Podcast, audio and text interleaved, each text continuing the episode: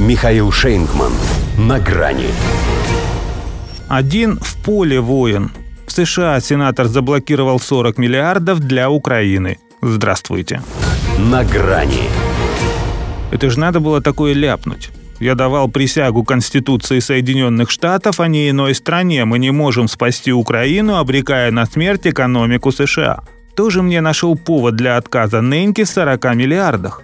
Так он же еще усомнился в ее кристальной честности и заподозрил в коррупции. Ее, бедную и несчастную. Инспектора, чтоб следил за расходованием средств, ему подавай. Совсем страх потерял. И память. В Афгане у них такой был. И что? Видимо, от его наглости ошалели даже укронацисты. Зависли.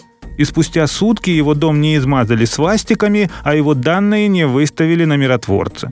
Хотя там ему самое место – сразу за Виктором Орбаном. Он и по алфавиту следующий. Пол. Рент Пол. Впрочем, к его фамилии вполне подходят и другие известные варианты. Сильный пол, мужской пол, пол – дело. Ну и жаль, что только один в поле воин.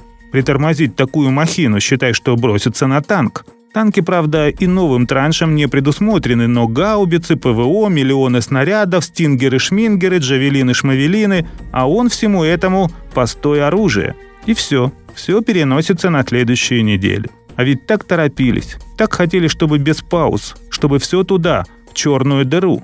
И все же шло как по маслу. Белый дом запросил 33 миллиарда, нижняя часть Капитолия накинула еще 7, оставалось в верхней палате утвердить и на подпись президенту отправить. Тут уже и ручку занес, чтобы не проспать момент.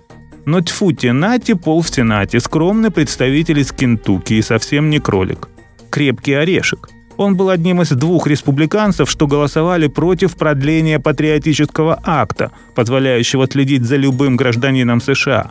Он не поддерживал американские интервенции в Ливию и Сирию. Он отказывался признавать легитимность избрания Байдена, заявляя, что тот украл победу у Трампа. А теперь он твердит, что самая большая угроза для Соединенных Штатов – это госдолг, инфляция и обрушение доллара, а вовсе не ситуация на Украине – да он, похоже, вообще ничего в политике не понимает. Все вышеперечисленное Байден до ноябрьских выборов в Конгресс исправить уже точно не успеет. Тем более предыдущие полтора года он только и делал, что все портил. А на Украине ничего исправлять не надо. Там чем хуже, тем лучше. Во всяком случае для ВПК.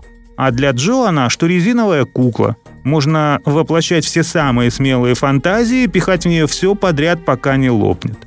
Но тут пришел сенатор Пол и все опошлил. Ну а как, если он хочет, чтобы Байден своей страной занимался? Если так, как Украиной, то что от нее останется? А по-другому он не умеет. По первой профессии офтальмолог, Рэнд Пол и в Сенате каждый раз пытается открыть всем глаза. Бесполезно. Там бревна. До свидания. На грани с Михаилом Шейнгманом.